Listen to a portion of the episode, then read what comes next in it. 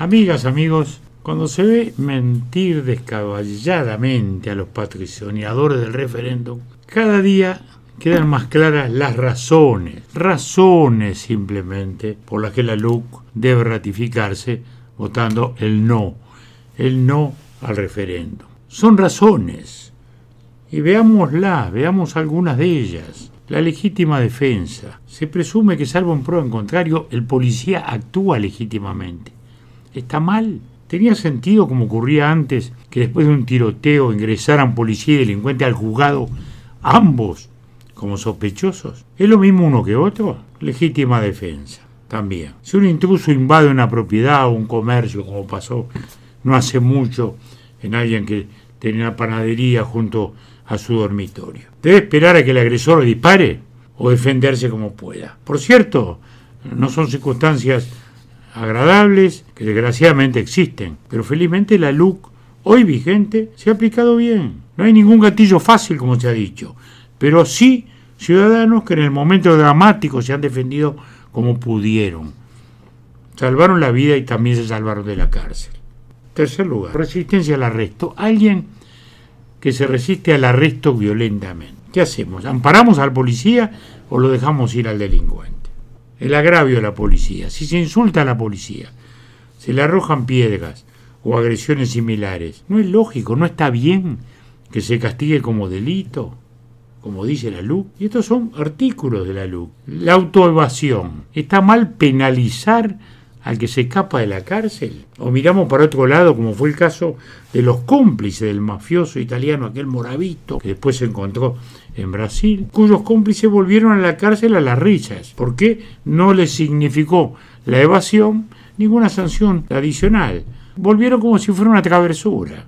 La complicidad grave. Se aumenta la pena a los cómplices en tráfico de estupefacientes, de rapiña, de copamiento, de secuestro no es justo, no es necesario.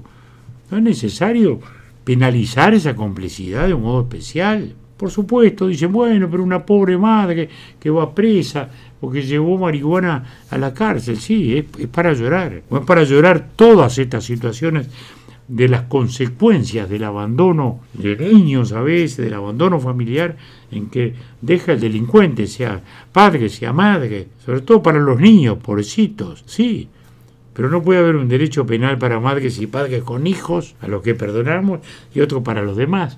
Es decir, el derecho penal tiene que grabar el delito. Y la complicidad en estos delitos graves es muy grave también. Lo hemos sufrido, lo seguimos sufriendo. Luego tenemos el gran capítulo de las libertades anticipadas. Ya lo sabemos lo que ocurría. Nadie cumplía las penas. Bueno, ahora en la rapiña, los compamientos, en la extorsión, no hay libertades anticipadas. Bueno, no llegó la hora de que justamente se cumplan las sentencias. En los órdenes diarios de la actividad policial, el registro de las personas, es algo tan raro. ¿En qué país del mundo la policía no puede registrar a alguien sospechoso? ¿No vemos las seriales? Aquí hasta la LUC, de hecho, ha actuado. Hasta entonces no se podía perseguir a alguien sospechoso. La ley ha funcionado y ha funcionado muy bien y nadie ha podido hablar de abusos. Lo mismo pedir documentos. Bueno, es, es algo tan, tan extraño, es algo tan lesivo. La protección de los bienes del Estado. Es otra norma de respaldo a la policía, porque no se consideraba un delito propiamente dicho eh, apedrear un patrullero, por ejemplo, apedrear una policía, a una comisaría, destruir una instalación pública. Bueno, eso está en la luz. Lo mismo con la libertad de los menores. Hoy hay una medida preventiva de un máximo de cinco años, pero hay casos tremendos de menores, de homicidios intencionalmente agravados, de violaciones, de abuso sexual agravado. Bueno, ahí se establece una posibilidad que jugará el juez de llegar hasta los 10 años. Y se trata de cortar la carrera delictiva. Y se lo hace en una internación costosísima en el INAU, les da hasta la posibilidad de terminar la secundaria con profesores prácticamente particulares. ¿no? Es un esfuerzo muy grande que hace el Estado, pero también hay que necesidad de proteger a la sociedad y que aquellos menores a los cuales se le ve con mayores dificultades de recensión por la gravedad de los delitos cometidos, eh, haya un lapso mayor de privación de la libertad y de reeducación a través de la enseñanza. Hemos dado 10 ejemplos de la LUC, de una LUC que ya está funcionando, porque no es que la ley va a funcionar, la ley está hace casi un año y medio. Aquellos que decían van a ser catástrofes, gatillo fácil, policía abusando. Por el contrario, lo que ha ocurrido, como sabemos, es que la escalada del delito se ha detenido, que el delito no ha seguido creciendo, que los golpes al narcotráfico son fuertes, que el narcotráfico está acotado, que incluso se ha notado reducción del delito. Entonces, están los hechos a la vista.